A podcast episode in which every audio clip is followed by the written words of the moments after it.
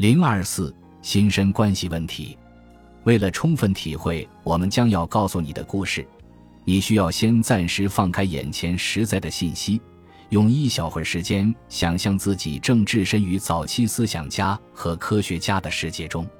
想象，即便是那时最聪明的人，也不清楚意识和身体如何相互作用，以及他们是两个不同的实体，还是一个相同的实体。就让我们进入笛卡尔的世界。哲学家的一个早期问题就是身体究竟是如何运动的。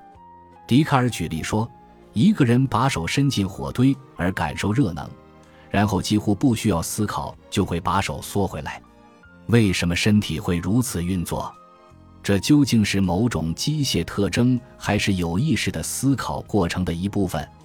笛卡尔相信，连接手和大脑的细丝启动了大脑，从而释放某种流体，使手臂得以将手从火堆中缩回。他将这种细丝称为……虽然听上去或许有点可笑。笛卡尔的这个观点是基于当时的现代化机械产生的。在这一时期，巨大的布谷鸟钟正被制造出来，并且通过齿轮和弹簧运动，每到整点就会有小人从钟里吐出。水井员在当时同样流行，其中有类似人类的自动装置，利用水力挥动手臂、摆动双腿。通过将这两种技术结合。笛卡尔认为，我们的神经系统采用同样的运作模式也是合情合理的。自从笛卡尔之后，哲学家们就沉浸到有关心身关系的问题中去了。我们现在知道，任何心理层面上的事件，同时也都是神经层面上的。值得注意的是，我们人类同时存在于这两个世界中：由物质构成的世界。其中的事物存在于特定的时空之中，例如岩石、树木、钟表和机械。这些事物具备物理特征，遵循物理法则，比如重力法则支配下落物体，离心力法则控制旋转物体。而对于生物来讲，它们同样包含神经科学法则，从而调节着神经冲动从一个神经元向另一个神经元的传递。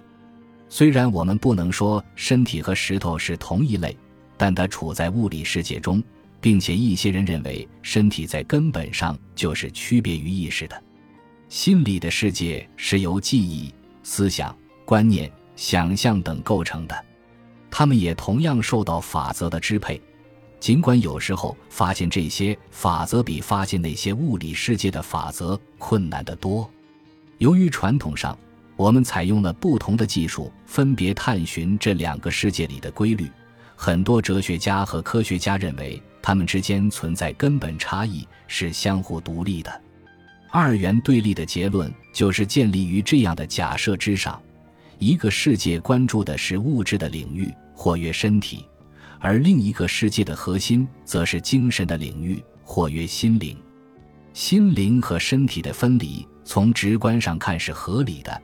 或者说是不证自明的，但是这两个世界之间的相互作用也同样是不证自明的。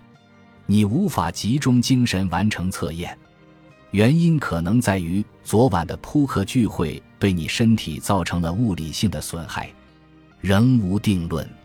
有些科学哲学家认为，心灵的世界才是唯一真实的世界，而物质的世界只是一种幻想。与此相反，一些哲学家认为，唯一真实的世界是物质的世界，而心灵归根结底是脑的功能。后一种立场频频遭到的批评，在于它剥夺了人性中崇高的理想主义的精神，例如将爱爱化为神经放电。尽管二元论者相信心和身可以共存，他们仍然面临一个基本问题。即指明意识是如何连接向身体，而反过来又是如何。对于心身关系问题，有许许多多的观点。我们谈及意识的时候，究竟指什么？我们讨论的是那些由大脑完成的事，例如思考，将事物保存在记忆中，感知和做决定，还有认知系统赋予我们的更复杂的经验，例如爱、悲痛、谱曲和开玩笑。在这层意义上，意识是由大脑执行的加工构成的。脑具有处于持续变动的状态之中的物质属性，它由神经元组成。脑从来不会完全静息，而是永远充满着电化学活动。然而，大脑的物理结构是相对稳定的。例如，神经元网络皮层的主要地标位置，与诸如感觉经验、运动控制和视觉等功能相关的脑区都很少发生变化，而脑中所发生的脑的处理过程则更易发生变化。心灵似乎比脑更加变化不定，我们可以迅速改变主意，而无需脑的结构发生明显的变化，即使此时电化学传递的模式可能已产生了巨变。我们的意识中的观念可以迅速地从荒诞不经转向庄严崇高，从内心世界转向外层空间，从宗教盛世转向凡间琐事。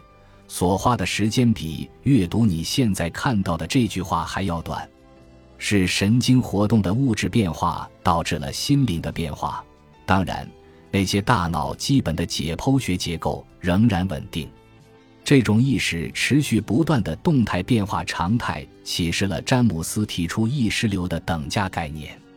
然而，即使心灵活动看似多变，它们自身也有一致性。